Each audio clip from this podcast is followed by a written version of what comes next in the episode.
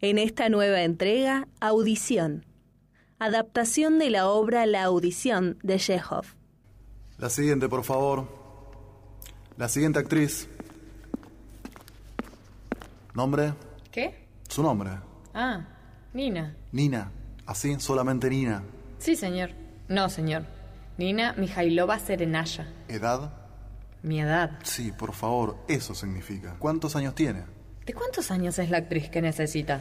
¿No podría limitarse a responder solamente la pregunta? Sí, pero quiero que usted sepa que puedo aparentar la edad que usted desee. 16, 30. En el colegio representé a una anciana de 78 años de edad y con reumatismo. Y todo el mundo me dijo que había estado muy convincente. Incluso una mujer reumática de 79 años de edad. Sí, pero yo no ando buscando una mujer reumática de 78 años. Necesito una joven de 22 años.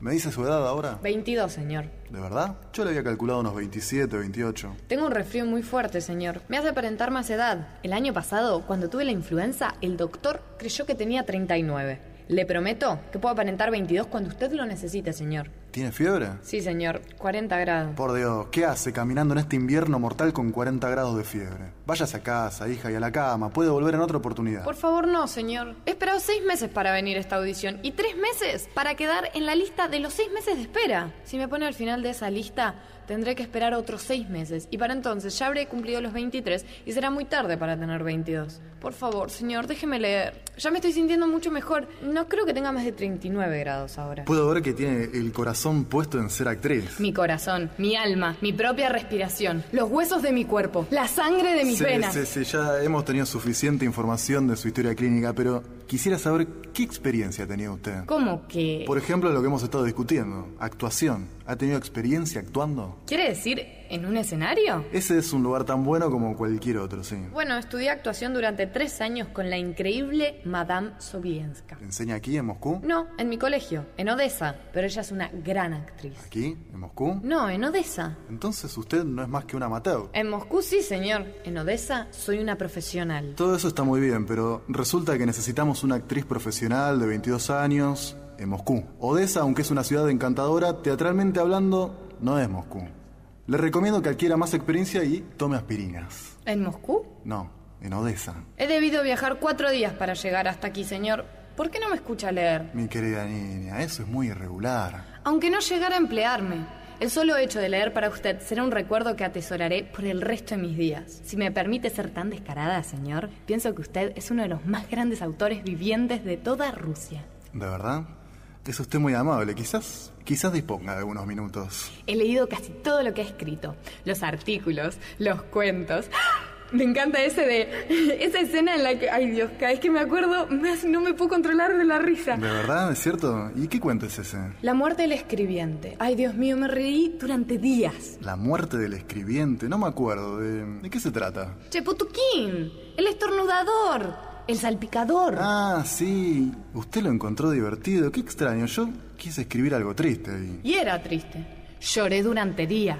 Era tragicómico. ¿En verdad lo creen? Y de todo lo que ha leído, ¿cuál es su favorito? ¿El que más me gusta? Sí, ¿cuál es? La guerra y la paz, de Tolstoy. Yo no escribí eso. Lo sé, señor, pero usted me preguntó cuál era mi favorito. Bien, al menos usted es una pequeña honesta.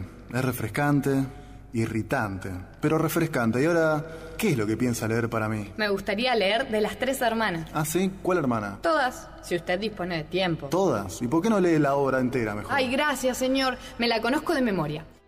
Acto primero. Un salón en casa de Prosovers. Es mediodía. Un brillante sol penetra por la ventana francesa. No, eso no es necesario. Con que recite un fragmento, está bien, por favor. Sí, señor. Entonces me gustaría pasar al último momento de la obra. Magnífico. Eso no va a demorar mucho. En cuanto esté lista, Estoy lista desde hace seis meses y sin contar los tres meses que... bueno, empiece, por favor. Sí, señor. Gracias, señor. Ah, señor, ¿podría usted eh, entonar el tararara boom, va? Tararara boom, va? No, por supuesto que no. ¿Por qué habría de tararear algo tan estúpido? Usted lo escribió, señor. Cheputuquín lo tararea al final de la obra. Me ayudaría enormemente si usted lo repitiera solo una vez. He esperado seis meses, señor. Caminé todo el trayecto desde Odessa. Está bien, está bien. Ahora, ¿está lista? Sí, señor. Tararabumba, tararabumba. Y Maya dice... Oh, escuchen esa música. Ellos se van. Uno ya ha partido para siempre y nos dejan solas para que recomencemos nuestra vida por completo. Tenemos que vivir. Tenemos que vivir. E Irina dice, llegará el día en que todo el mundo sabrá para lo que sirve todo esto. El sentido de tanto sufrimiento. Y ya no habrá misterio. Pero mientras tanto, tenemos que vivir. Tenemos que trabajar. Solamente trabajar. Mañana iré sola y comenzaré a enseñar en la escuela. Dedicaré toda mi vida a aquellos que la necesiten. Ahora es otoño y pronto se dejará caer el invierno, cubriéndolo todo con nieve. Pero yo continuaré trabajando, trabajando. ¿Termino? Por favor. Y Olga dice, la música suena tan alegre, tan valerosa, que invita a vivir. ¡Ay, Dios mío! Pasaré el tiempo y nos habremos ido para siempre. Nadie se acordará de nosotras. Se olvidarán de nuestras caras, de nuestras voces, y ni recordarán cuántas éramos. Pero nuestro sufrimiento se convertirán en alegría para quienes vendrán después de nosotras. La paz y la felicidad imperarán sobre la tierra. Y ese día deberán pensar con cariño y bendecir a quienes vivimos ahora. Oh queridas hermanas, pareciera que con un poquito más llegaríamos a saber para qué vivimos y para qué sufrimos. Si tan solo supiéramos. Si tan solo supiéramos.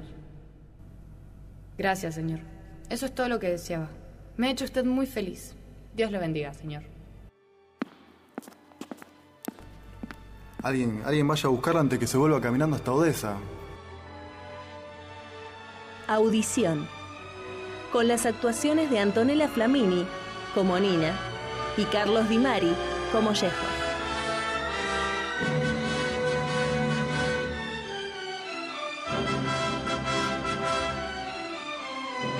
Boquete Podcast.